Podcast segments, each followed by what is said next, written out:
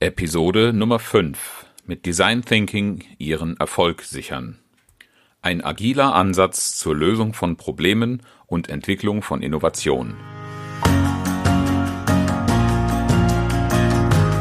Herzlich willkommen zum Podcast Effektiv und Innovativ im Team. Inspiration, Tipps und Denkanstöße für alle, die mehr mit ihrem Team erreichen wollen. Mein Name ist Oliver Bayer. Ich verhelfe Teams zu mehr Leistung und neuen Lösungen.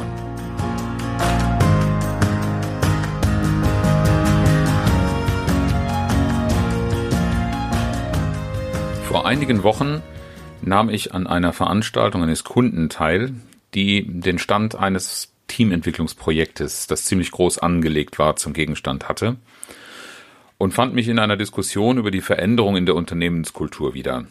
Dabei lernte ich eine sehr interessante obere Führungskraft kennen. Ähm, jemand, der circa 8000 Mitarbeiter in Fernost zu führen hat, in einer sehr großen Produktionseinheit. Ähm, der Kunde ist ein sehr innovatives und sehr erfolgreiches Unternehmen.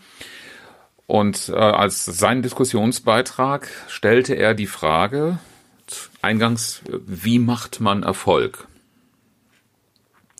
Eine sehr spannende Frage, insbesondere im Bereich Produktion, wo Erfolg mit handfesten Ergebnissen zusammenhängt. Äh, zeichnete er ein Bild ans Flipchart mit drei Eimern. Wo er sagte, das sind die drei Komponenten nach seiner Ansicht, aus denen man Erfolg mischen kann. Der erste Eimer waren die Fähigkeiten, die Ausbildung der Mitarbeiter. Der zweite Eimer war die Art der Organisation, wie diese Mitarbeiter aufgestellt sind, sowohl Ablauf als auch Aufbauorganisation. Er nannte als Beispiel Prozesse. Und der dritte Eimer war für uns an diesem Abend der zentrale die Art und Weise der Zusammenarbeit. Ich fand diese Betrachtung sehr interessant und würde aus meiner Sicht noch das Bedürfnis des Nutzers oder Anwenders ähm, beziehungsweise das Verständnis dafür hinzufügen, für den ein Team etwas erarbeitet oder ein Unternehmen. Und dann haben wir Komponenten, die sicherstellen sollten, dass ein Unternehmen oder ein Team in seinem Auftrag erfolgreich ist. Interessant finde ich vor allen Dingen, dass diese Komponenten auch wesentliche Bausteine des Design Thinking sind. Design Thinking wird häufig kritisch betrachtet äh, und dann kommt also ziemlich schnell die Frage, wer braucht Design Thinking überhaupt? Das klingt sehr modern und auch sehr speziell. Meine grundsätzliche Einstellung dazu ist, Design Thinking kann eigentlich jeder gebrauchen. Es kommt aus der Informationstechnologie und hat zum Ziel, flexibler auf Änderungen der Anforderungen eingehen zu können schneller zu Ergebnissen zu kommen und eine hohe Praxistauglichkeit, Anwenderfreundlichkeit und damit auch Marktreife von Innovationen sicherzustellen. Diese drei Zielsetzungen sind bestimmt von der zunehmenden Komplexität unserer modernen Welt. Alles wird schneller, ständig haben wir mit Veränderungen zu tun. Und das sind, wenn wir mal ehrlich sind, Umstände, die wir in unserem gesamten Alltag, sei es beruflich oder privat, immer stärker zu spüren bekommen. Also könnte Design Thinking nach meinem Dafürhalten für alle anderen Lebensbereiche relevant sein, aber insbesondere eben auch andere Branchen als nur der Informationstechnologie. So als Idee dazu, wenn ich eine Veranstaltung entwickeln möchte, die möglichst attraktiv und mit neuen überraschenden Formaten aufarten soll, oder wenn ich Arbeitsabläufe in einem Unternehmen oder einer Organisation gestalten will, wenn ich Organisationen verändern will, in solchen Situationen brauchen wir einfach einen neuen Ansatz, ähm, weil in aller Regel die alten Rezepte nicht mehr taugen und nicht mehr das bringen, was wir uns eigentlich erwarten. Was ist Design Thinking? Was ist denn eigentlich das, was so erfolgsversprechend ist? Ähm, es wird aus ganz verschiedenen Richtungen immer wieder bezeichnet. Die einen sprechen von Methode, die anderen sprechen von einem Prozess, äh, noch andere sprechen von einer Haltung. Und das ist auch alles richtig. Äh, wenn man mal auf Wikipedia nachliest, dann findet sich da der Begriff Ansatz. Und zwar ein Ansatz, der aus Grundprinzipien besteht. und Methoden und einen Prozess beinhaltet, die der Lösung von Problemen und der Entwicklung von marktreifen Innovationen dienen. Schauen wir uns also mal genauer an. Ganz besonders auf die Prinzipien möchte ich in dieser Podcast-Folge eingehen. Schauen wir also mal genauer hin. Erstes Prinzip, das Team. Design Thinking greift grundsätzlich auf die Vielfalt bzw. die Unterschiedlichkeit eines Teams zurück. Design Thinking ist ähm, etwas, was grundsätzlich in Arbeitsgruppen praktiziert wird. Die Macher, die Erfinder, äh, die hinter diesem Begriff stehen, haben sich nicht vorgestellt, dass jemand alleine im stillen Kämmerlein eine bestimmte Art der Innovationsentwicklung verfolgt, sondern hat Arbeitsgruppen vor Augen gehabt, die Design Thinking praktizieren. Die Idee dabei ist, eine möglichst breite Fächerung von Wissen und Erfahrung zusammenzubringen. Selbstverständlich ist auch Spezialisierung auf das Fachgebiet willkommen, aber eben keine äh, Zugangsvoraussetzung oder Bedingung, um zu einem Design Thinking Team zu gehören. Wünschenswert ist vielmehr viele unterschiedliche Blickwinkel unter ein Dach zu bekommen. Das soll zum einen die Minimierung blinder Flecke ermöglichen und zum anderen ein besseres Verständnis für die Komplexität einer Situation und ihrer Zusammenhänge bringen. Dazu lohnt es sich eben nicht nur, aber auch Tiefenwissen über das Fachgebiet, mit dem man sich beschäftigt, mit an Bord zu haben, sondern auch Menschen, die einen völlig anderen, weil fremden oder von außenstehenden Blick haben. Vielleicht haben Sie sich in der ein oder anderen Situation ja auch schon mal die Frage gestellt, was eigentlich ein Marsmännchen, wenn es die denn geben würde, darüber denken würde, was wir hier auf der Erde so treiben. Diese völlig fremde, unbeteiligte Perspektive ist etwas, was uns so manchmal regelrecht die Schuppen von den Augen fallen lassen könnte. Und genau das wird gesucht, wenn wir ein Team zusammensetzen. Querdenker sind also erwünscht. Das heißt, wir brauchen fachlich eine möglichst inhomogene Zusammensetzung. Allerdings müssen wir auch darauf achten, dass das Team gut zusammenarbeiten kann. Es sollte sozial homogen zusammengesetzt werden. Und wenn das noch nicht der Fall ist, dann müsste zumindest über eine entsprechende Teamentwicklungsmaßnahme dafür gesorgt werden, dass wir ohne Spannungen und in einem wertschätzenden Umgang miteinander zu arbeiten beginnen können. Zweites Prinzip, die Benutzerzentrierung. Bei Design Thinking dreht sich alles um das Bedürfnis des Anwenders, nicht etwa des Kunden der Lösung. Natürlich sind das manchmal auch ein und dieselbe Person, aber es geht nicht um den Abnehmer, sondern um denjenigen, der die Lösung, die im Design Thinking produziert wird, in die Umsetzung bringen soll. Design Thinking beginnt und orientiert sich am Verstehen des Anwenders und was aus seiner Sicht das Problem bzw. das dahinterstehende Bedürfnis sein könnte. Ob eine Lösung richtig ist oder nicht, das zeigt sich im Zweifel erst dann, wenn die Anwendung den gewünschten Erfolg bringt, weil sie wirklich den Nerv trifft, weil sie leicht anwendbar ist und weil sie das Bedürfnis erfüllt. Wichtig sind hier zum einen die technische Machbarkeit, zum anderen auch die finanzielle Machbarkeit. Denn allzu anspruchsvolle oder fantastische Lösungen auf der einen Seite oder nicht finanzierbare Lösungsansätze auf der anderen Seite lohnt es wirklich nicht zu verfolgen. Ich habe dazu vor kurzem eine sehr schöne Geschichte gehört. Sie spielt in einem Hotel und handelte davon, dass sich die Hotelgäste beklagt haben bei der Rezeption und dann auch bei der Hotelleitung, das ist richtig eskaliert, dass die Aufzüge so lange dauern, dass sie so langsam sind. Und wenn wir das Bedürfnis außer Acht lassen und vordergründig diese Äußerung uns anhören, dann ist nicht weiter erstaunlich, dass auch in diesem konkreten Fall die Aufzugsfirma, die Herstellerfirma kontaktiert worden ist, wie man die Aufzüge schneller machen kann. Es stellte sich heraus, dass eine Beschleunigung zwar machbar, aber auch sehr, sehr aufwendig, weil teuer gewesen wäre. Bei genauerem Hinsehen, was eigentlich das Problem in der Situation und der Benutzer war, stellte man jedoch fest, dass das ganz woanders lag. Eine Befragung der Hotelgäste auf die Aufzugssituation hin ergab nämlich, dass sie das Gefühl hatten, viel Zeit zu verlieren und sich in der Zeit zu langweilen, keine Beschäftigung zu haben, zumindest keine, die sinnvoll erschienen ist. Und die Lösung des Problems war, man montierte Infodisplays, Informationsangebote, Beschäftigungsmöglichkeiten in den Fluren, in denen die Hotelgäste auf den Aufzug warteten. Das Ergebnis war eine vielfache Steigerung der Zufriedenheit und die Beschwerden über Aufzüge, die zu lange brauchten, gingen gegen Null. Dabei ist die Langeweile durchaus nicht von den Hotelgästen so formuliert worden, sondern von denjenigen, die die Befragung durchgeführt haben, als Bedürfnis erkannt worden.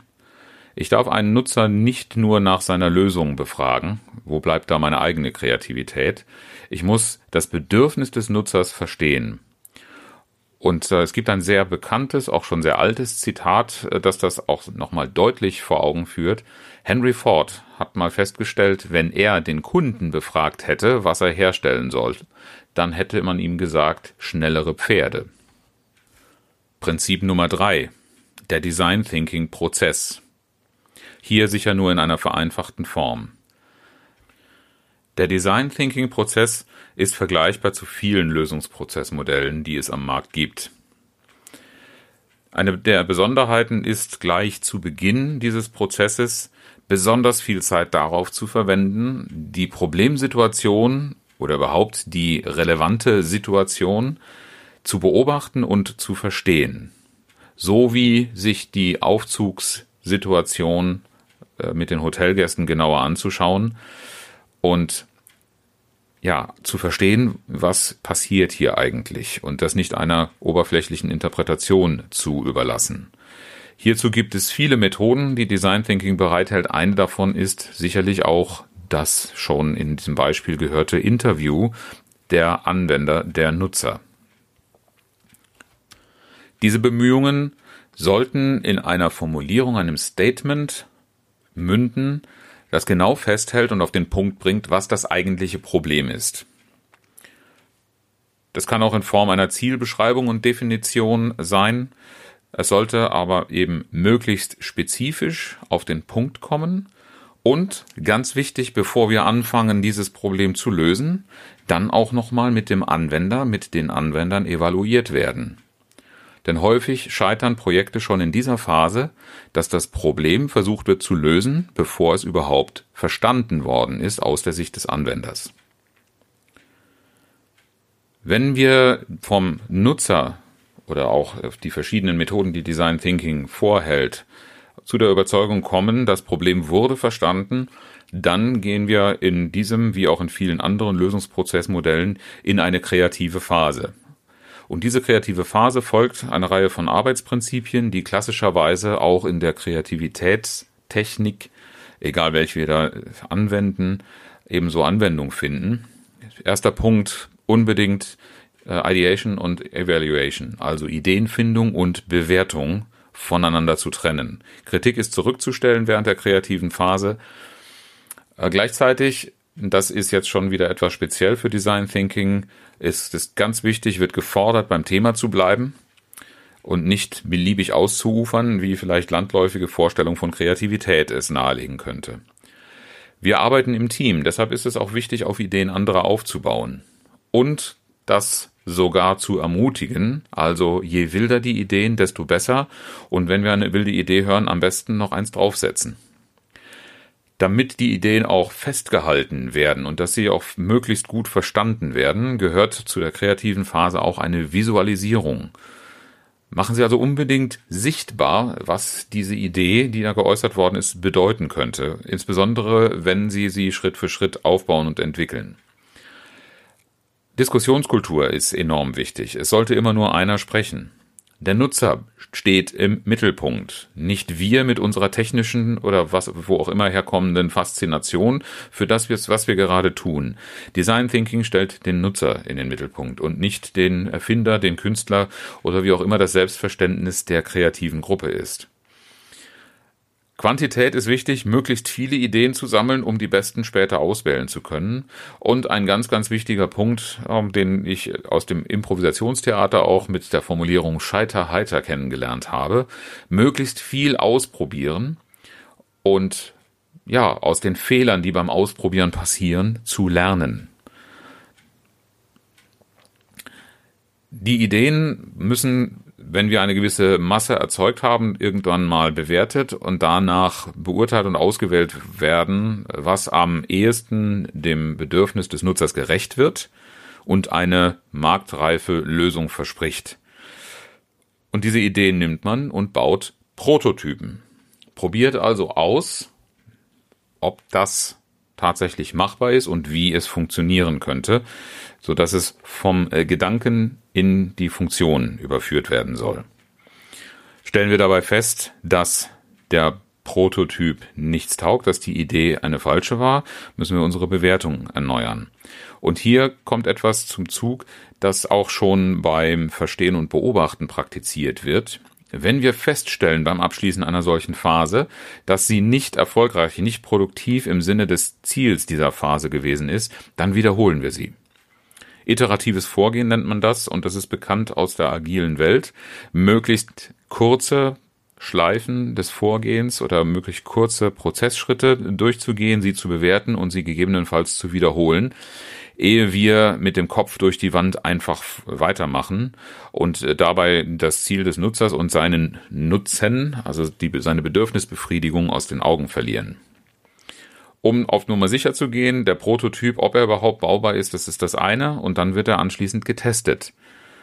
Und das sind alles Schritte in dem Design Thinking Prozess, die wir mit dem Nutzer gemeinsam äh, durchführen sollten.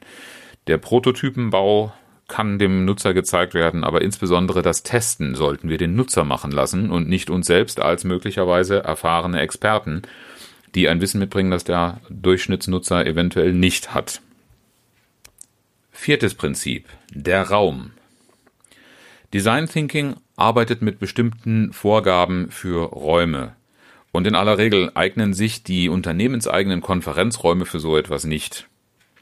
Ich habe gerade erst einen Workshop dieser Tage gehabt, an dem, in dem ich in so einem altehrwürdigen Gebäude, wunderschönes Hotel gesessen habe.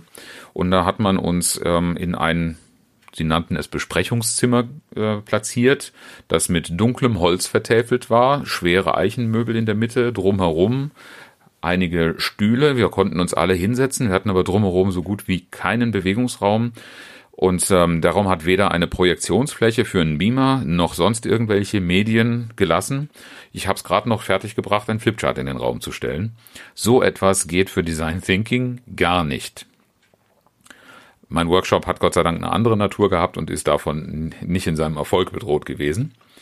Wir brauchen auf jeden Fall Platz. Wir brauchen eine gewisse Größe, die uns sichert, dass wir uns bewegen können in dem Raum. Der Raum sollte auch variabel in seiner Aufteilung sein. Ich habe schon Design Thinking Räume gesehen, die mit mobilen Wänden es erlaubt haben, einen großen Raum in mehrere kleine aufzuteilen. Das kann man auch mit Gardinen, mit Vorhängen machen. Aber wichtig, dass wir je nach Situation und Bedürfnis mal den großen Veranstaltungsraum und mal die kleine Einheit machen können und das möglichst ohne großen Aufwand. Das Mobiliar sollte ebenso flexibel sein, keine fest installierten Bänke und vielleicht sogar nicht mal die klassischen Sitzmöbel oder Tische, sondern Baukastensysteme, mit denen man je nach Arbeitssituation und Bedarf schnell reagieren und in andere Konstellationen zusammenkommen kann. Der Perspektivwechsel auch in Natura, also etwas mal aus einer anderen Richtung zu sehen, mal zu stehen, mal zu sitzen, vielleicht sogar gemütlich zu halb zu liegen, ist gewollt. Die Arbeitsmittel für einen Design Thinking Raum und Prozess klassischerweise, vielleicht haben Sie das schon mal gesehen, sind Post-its. Ideen, die wir aufschreiben, Statements, die wir abgeben, was auch immer, wird auf Post-its geklebt. Warum sind Post-its so beliebt? Nicht, weil wir einen Vertrag mit den Herstellern hätten, sondern weil Post-its leicht zu entfernen, zu verändern sind. Wenn Sie sich vorstellen, Sie haben einen, einen Flipchart voller Ideen und wollen eine davon aufgreifen, dann müssen Sie das Wort wieder abschreiben oder den Begriff oder den, den, Satz. Und haben Sie es auf einem Post-it stehen, nehmen Sie, ihn einfach, nehmen Sie es zur Hand und aufs nächste Whiteboard oder Medium und machen dort weiter. Klar brauchen wir Moderationswände, am liebsten Whiteboards, auch die sind schnell veränderbar. Äh, wir brauchen am besten mobile Medien und wir sollten möglichst viele, wie schon gesagt, Positions- und Perspektivwechsel möglich machen.